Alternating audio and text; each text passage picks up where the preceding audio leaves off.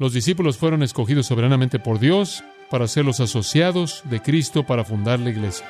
Él creyó en los hombres que él había escogido y lo que era más, él tuvo confianza absoluta en su propio poder para hacer de ellos lo que él quería que fueran.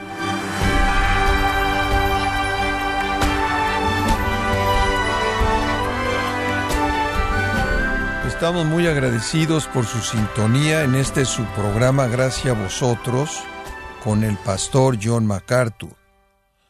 La mayoría de los embajadores de un país tienen licenciaturas en ciencias políticas o relaciones internacionales, hablan varios idiomas y muchos son expertos en diplomacia y administración. Pero ¿cuáles fueron los requisitos de aquellos que escogió Jesús para llevar su mensaje? Bueno, hoy el pastor John MacArthur, en la voz del pastor Luis Contreras, estará contestando estas y otras preguntas conforme da inicio a esta serie titulada Los hombres del Maestro, en gracia a vosotros. Con gran gozo llegamos al décimo capítulo de Mateo. Este capítulo es marcado en el primer versículo por el llamado y la comisión de los discípulos. Y después en el segundo versículo son enviados como apóstoles. Es un cambio en el patrón de ministerio para nuestro Señor. Es una parte crítica de la preparación de los doce. Es una nueva fase en la presentación de Mateo de la obra del Rey mismo. Y realmente creo que conforme analizamos este décimo capítulo vamos a aprender tanto del discipulado, tanto acerca de lo que nuestro Señor hizo, lo que enseñó, conforme Él preparó a los hombres que llevarían la estafeta después de que Él se las entregara. Y creo que conforme usted y yo estudiamos juntos este capítulo, nuestras vidas van a ser afectadas de manera dramática conforme nos toca con respecto a nuestro servicio prestado a Jesucristo. Ahora, recuerde a partir de nuestro último estudio juntos que nuestro bendito Señor vio Israel y ciertamente al mundo entero como un campo vasto que debía ser cosechado. Esa es la razón por la que en el versículo 37 él dijo, la mies es mucha. Toda persona está involucrada. Él podía ver a la multitud viniendo a él, y después, conforme él vio a esa multitud que se extendía por todo el mundo, y él podía ver a todos los hombres como un campo que debía ser cosechado. Y como compartimos con usted, la cosecha es juicio. Jesús los vio a la luz de la inevitabilidad del juicio, la inevitabilidad de la condenación venidera, la inevitabilidad de la realidad imposible de evitar de dirigirse hacia el infierno. Eran grano que iba a ser quemado o iba a ser guardado, que iba a ser recolectado o iba a ser echado fuera. Y habían sido traicionados por sus pastores, quienes eran pastores falsos, quienes habían abusado de ellos y los habían mutilado y los habían dejado muertos. Y cuando Jesús vio a la gente de esa manera, fue movido con compasión. Dice en el versículo 36, literalmente él sintió su dolor, él sufrió, a él le dolió en la profundidad de su ser conforme él mismo experimentó su agonía. Y a partir de eso, él llama a sus discípulos en el versículo 38 y les pide que oren. Y les pide que oren porque Dios envíe a obreros, porque es claro que Él mismo no lo puede hacer. Y entonces entramos a una nueva dimensión en el Evangelio de Mateo, conforme el Señor comienza a añadir a su propio ministerio a estos doce hombres que pueden incrementar el potencial para alcanzar el campo que inevitablemente va a ser cosechado. Entonces el Señor les pide que oren. Y después, como vimos la última vez, al llegar al versículo 1, Él llama a los mismos a quienes les pidió orar, que ellos mismos hagan el ministerio. Primero en el versículo 38 es orar. Después en el versículo 6 del capítulo 10 es vayan. Y después en el versículo 7 es prediquen. Los mismos que debían orar son los que se vuelven aquellos que van a ir y predicar. Como puede ver, cuando ellos habían comenzado a ver el mundo como Cristo lo vio, cuando habían visto con los ojos de Jesús, cuando habían sentido con el corazón de compasión que Él tuvo, entonces ellos comenzarían a orar y conforme comenzaron a orar, ellos comenzarían a ver que necesitaban ir para advertirles a los hombres del juicio, para invitarlos al reino. La oración nunca es suficiente. Como puede ver, usted no puede estar contento simplemente con orar. Tiene que existir la disposición a ir. Martín Lutero tuvo un amigo, un querido amigo, quien era un colega monje. Estaban en la Iglesia Católica, pero Lutero se había convencido de que la justificación era por la carne, la ley, sino que la justificación era por la fe. Y él estaba convencido de eso, porque eso es lo que la Biblia decía. Y él determinó que él iba a reformar a la Iglesia Católica y él iba a entrar al polvo y al calor de la batalla de frente y ser el que iba a confrontar esto. Su amigo le dijo, quiero ayudarte porque creo igual que tú en lo que estás haciendo. E hicieron un acuerdo. Lutero entraría al polvo de la batalla, él entraría al mundo y pelearía, y su amigo se retiraría a un monasterio. Y en ese monasterio él oraría y buscaría a Dios a favor de la tarea de Lutero. Él mantendría sus manos, por así decirlo, en alto mediante la oración. Y así es como comenzaron.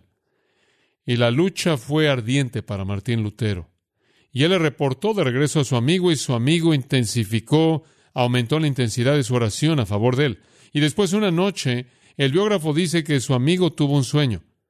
Y él soñó que él vio al mundo como un campo. Y conforme él vio ese campo que se extendía por el mundo entero, conforme él podía percibirlo en el sueño. Él vio a un hombre solo, pasando por ese campo tan grande como el globo terráqueo. Y en el sueño le fue aparente que era una tarea tan imposible y que quebrantaba el corazón. Él vio más de cerca en su sueño y él vio el rostro de ese hombre y era el rostro de su querido amigo Martín Lutero. Él se despertó. Inmediatamente fue a buscar a Lutero y le dijo esto, debo dejar mis oraciones, porque Dios me ha mostrado que orar no es suficiente, debo entregarme a la obra. Y entonces él hizo un lado su soledad piadosa, descendió y se metió al polvo y al calor de la batalla para trabajar junto a su amigo amado. Creo que ahí es en donde estamos en Mateo 10. Esa persona que estaba sola, Jesucristo, se ha movido por el campo, solo, hasta ahora. Y ahora Él va a llamar a doce más como ministros. Él va a comisionarlos como sus embajadores personales y enviarlos. Y el capítulo 10 es el registro de su envío inicial para ayudar en advertirle a los hombres de la cosecha inevitable del juicio. Ahora, la concentración primordial del pasaje comienza en el versículo 5, y a partir de ahí y hasta el final del capítulo usted encuentra la instrucción más maravillosa acerca del discipulado, la instrucción más maravillosa acerca de lo que sucede cuando usted va a ministrar por Cristo. Nos da verdades tremendas de lo que significa predicar y representar al Señor Jesucristo. Y nos va a instruir, créame, y nos va a cambiar. Tengo la confianza que así será. Pero antes de que lleguemos al versículo 5, realmente tenemos que tratar de manera apropiada los primeros cuatro versículos. Son muy simples en términos de lo que dicen. Sin embargo, escondidos detrás de ellos hay riquezas tremendas que quiero que vea. Únicamente quiero mencionar tres características de los primeros cuatro versículos. Tres elementos de la comisión de los doce. Primero, su iniciación en el versículo 1, su impacto en el versículo 1, y después su identidad es dada en los versículos 2 al 4, conforme sus nombres de los doce son mencionados. Ahora, conforme vemos esto, quiero que haga algo, quiero que piense conmigo, si es tan amable. Quiero simplemente explicarle algunas de las cosas que están detrás de su preparación y llamado de estos hombres, pero quiero que vea cómo se aplican a su vida. Quiero que usted las aplique de manera directa a usted, porque realmente creo que vamos a ver la manera en la que Jesús preparó y llamó a estos doce, y es un patrón tremendo para nuestro propio entendimiento del discipulado. Quiero que aprenda usted cómo debe usted discipular a alguien más, y quiero que aprenda cómo quiere Dios discipularlo usted. Y creo que usted lo va a ver aquí. Este es el patrón de discipulado de nuestro Señor. Así es como Él preparó a los doce. Primero veamos la iniciación y vamos a pasar la mayor parte de nuestro tiempo en esto, la iniciación de los apóstoles, y solo tenemos una afirmación. Entonces llamando a sus doce discípulos, les dio autoridad. O habiendo llamado a él sus doce discípulos, les dio autoridad.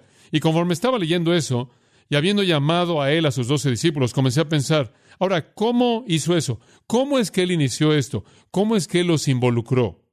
¿Cómo es que él los llevó al lugar en el que él los llamó y después los envió? Bueno, primero, vea la frase misma. El verbo es proscaleo y es un término simple. Caleo significa llamar. Pro significa hacia. Es una palabra intensa y significa llamar a alguien hacia usted de tal manera que usted está cara a cara con la persona.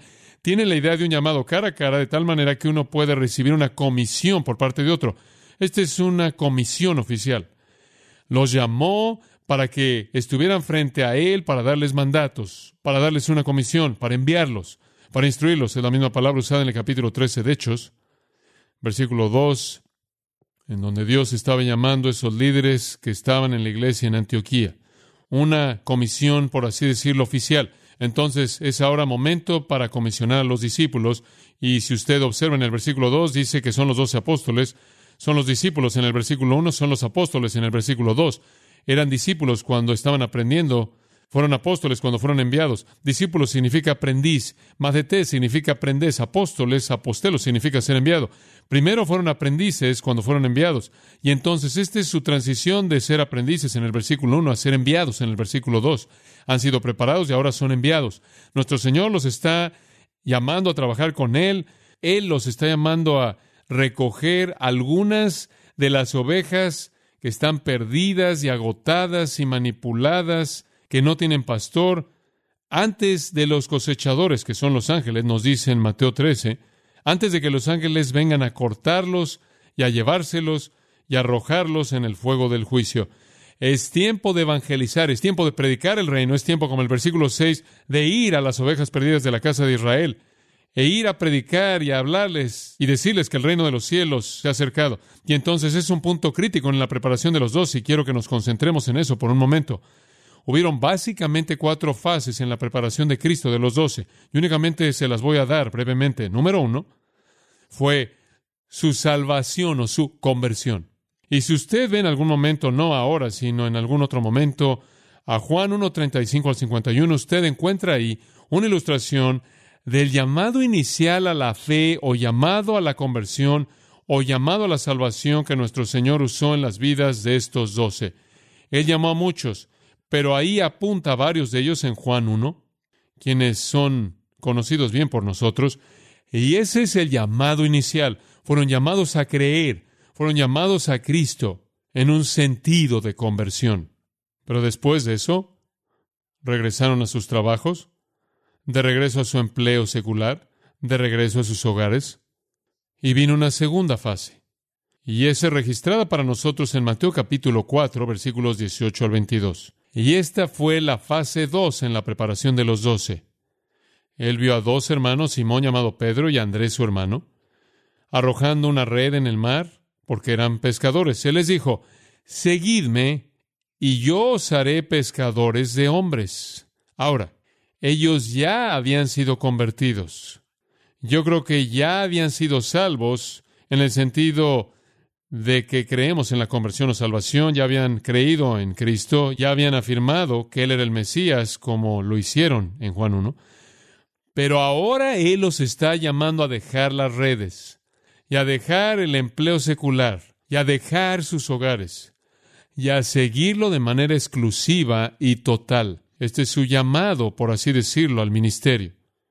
Han sido llamados a la salvación, esa es la fase 1. Ahora son llamados a seguirlo de manera permanente. Esa es la fase 2.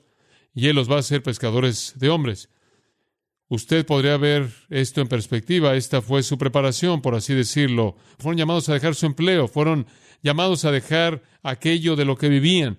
Y eran hombres ya maduros. Fueron llamados a dejar todo aquello que habían conocido para vivir y fueron llamados a seguir a Jesús por tres años para ser preparados. Esta fue su educación. Y por cierto, su preparación incluyó a muchas personas porque a donde quiera que Jesús iba, había un gran número de discípulos, algunos se quedaron y, de acuerdo con Juan 6, algunos lo dejaron y ya no lo siguieron. Pero en medio de este grupo estaban estos dos en particular y estaban siendo preparados junto con el resto de la gente, y quizás de manera aún más específica porque el Señor sabía que los dos eran especiales. Ahora, hay una tercera fase de su preparación, de su llamado. Primero a la conversión, después al ministerio. En tercer lugar, van a ser enviados. Y ahí es a donde llegamos en el versículo 1 del capítulo 10. Esta no es la fase final, esta es la fase 3. Y este es un envío, y Marcos nos dice que son enviados de dos en dos, y no están listos para salir solos aún. Tienen que tener a otro para apoyarse. Y también quiero añadir que el Señor se quedó con ellos muy de cerca en la fase 3. Fue una especie de una mamá águila viendo a sus pequeños conforme comienzan a volar. Él siempre estuvo ahí y ellos siempre estaban reportándole de regreso todo el tiempo y diciéndole cómo iba todo. Este fue su, su momento de preparación práctica. Este fue el momento en el que ellos iban a salir en su primer tarea de misiones a corto plazo para que pudieran saber cómo era el estar ahí en la práctica. Y después de una temporada de esta labor personal, regresaron al Señor y se quedaron ahí por mucho tiempo con el Señor, siendo instruidos, instruidos más y más.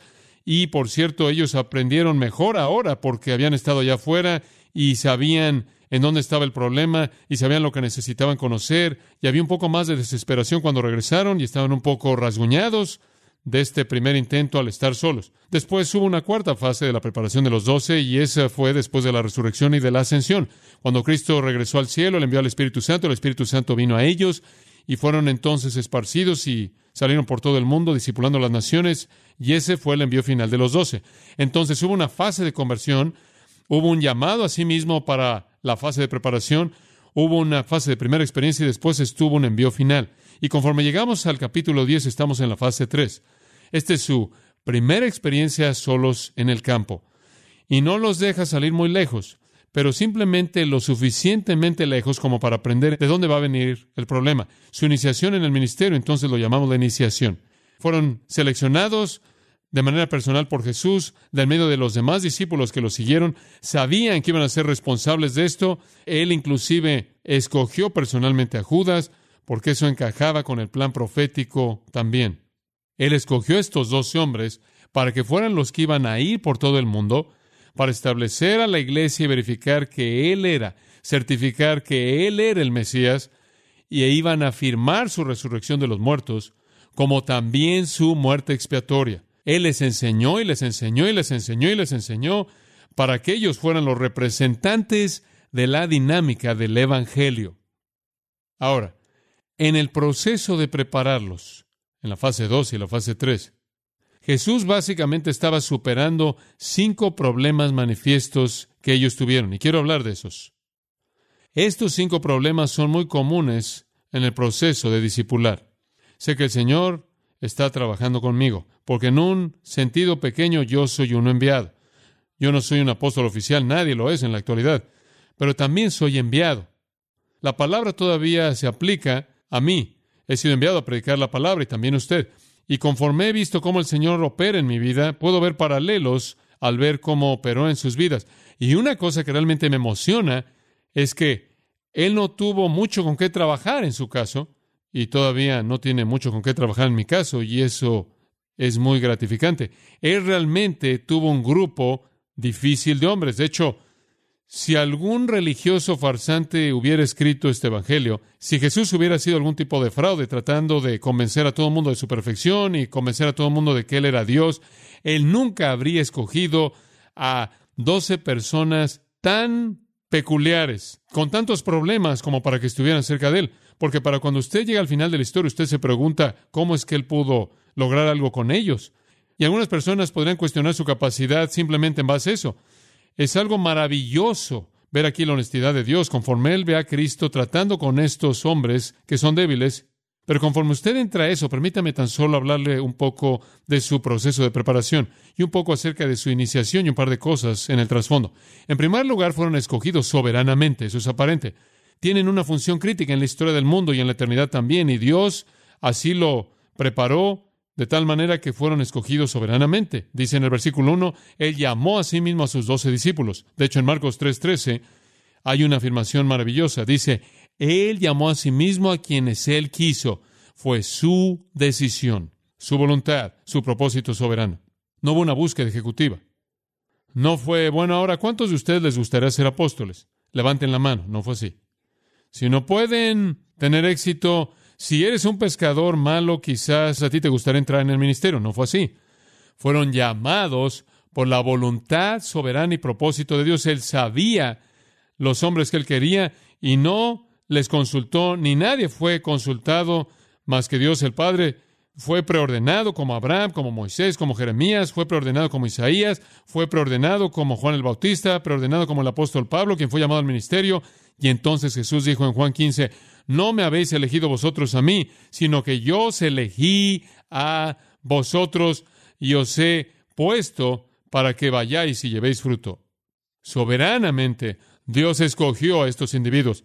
Y ese siempre ha sido el patrón de Dios. Él escogió a Israel, Él escogió a los apóstoles, y Él escoge a su iglesia, y Él escoge a aquellos que sirven con Él dentro de su iglesia. De tal manera que aquellos de nosotros que estamos representándolo somos los llamados según su propósito. Ahora, quiero añadir algo a eso.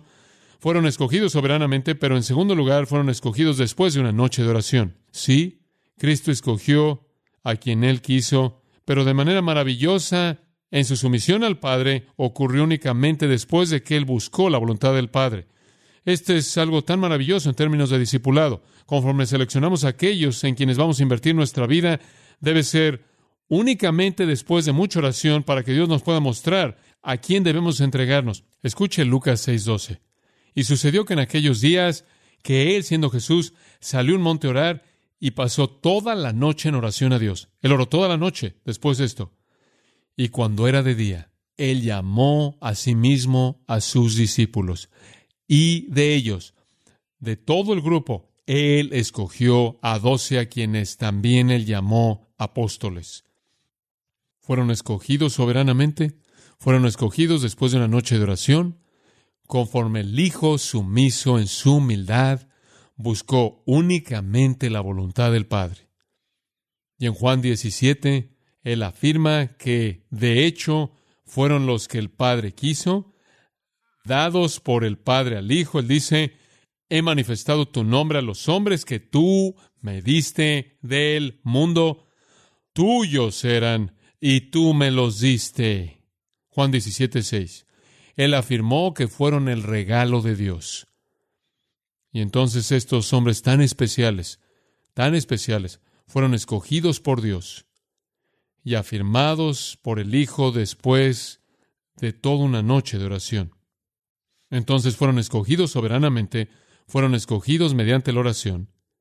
Y en tercer lugar, y en esto quiero que nos concentremos, fueron escogidos para ser preparados, para ser preparados. La preparación es una parte esencial. No fueron escogidos únicamente para ser enviados.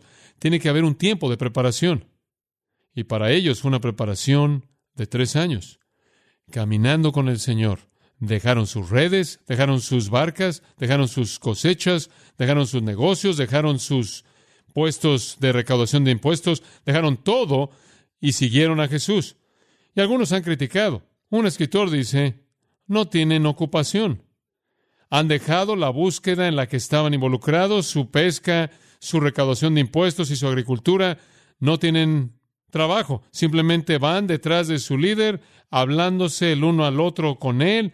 Y cuando él le habla a la gente que comienza a congregar, simplemente oyen como el resto de la gente.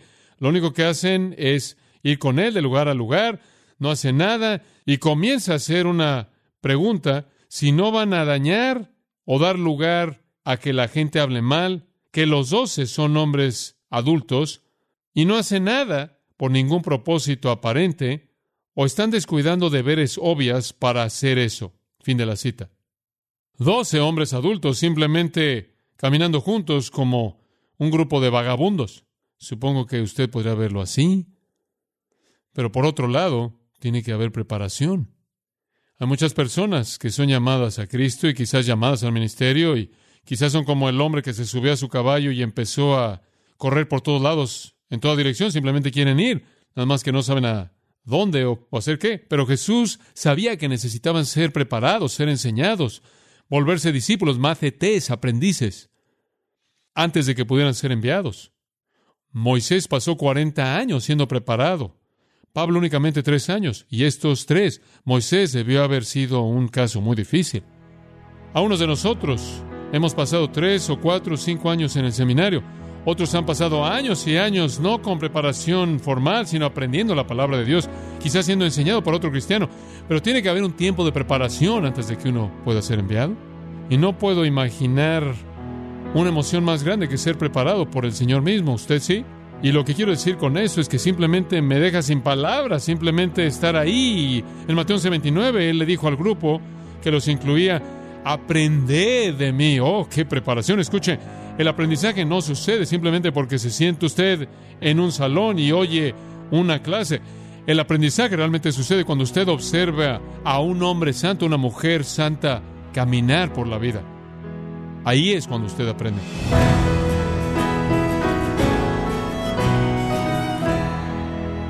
John MacArthur nos enseñó que no necesitamos ser muy inteligentes o tener mucho carisma para que Dios nos use. Dios se complace en usar a hombres humildes y débiles para edificar su reino. Nos encontramos en la serie Los hombres del Maestro, aquí en gracia a vosotros. Estimado oyente, quiero recomendarle el libro El Pastor como Predicador, el cual es una compilación de sermones de John MacArthur y otros pastores reconocidos predicados en la Shepherds Conference, conferencias pasadas que exploraron el propósito y el carácter de un ministro fiel. Adquiéralo en la página de gracia.org o en su librería cristiana más cercana. Y le recuerdo también que puede descargar todos los sermones de esta serie Los hombres del Maestro, así como todos aquellos que he escuchado en días, semanas o meses anteriores, animándole a leer artículos relevantes en nuestra sección de blogs, ambos en gracia.org. Si tiene alguna pregunta o desea conocer más de nuestro ministerio, como son todos los libros del pastor John MacArthur en español, o los sermones en CD que también usted puede adquirir, escríbanos y por favor mencione la estación de radio por medio de la cual usted nos escucha en gracia a vosotros. Es importante conocer no solo el país y ciudad de donde usted nos escucha, sino también la radio. Para quienes contactan nuestro ministerio por primera vez, pueden solicitar una copia del mensaje de promoción sin costo alguno, un mensaje por oyente únicamente. Si usted vive en los Estados Unidos o Puerto Rico, escríbanos a Gracia Vosotros, P.O. Box 4000, Panorama City, California 91412. O puede escribirnos a través del siguiente correo electrónico radio arroba gracia.org. Le damos las gracias por su tiempo y sintonía en nombre del pastor John MacArthur y del personal, y le comento que estamos orando para que Dios continúe extendiendo su gracia en usted mientras nos acompañe en la próxima edición para continuar desatando la verdad de Dios un versículo a la vez aquí en Gracia a Vosotros.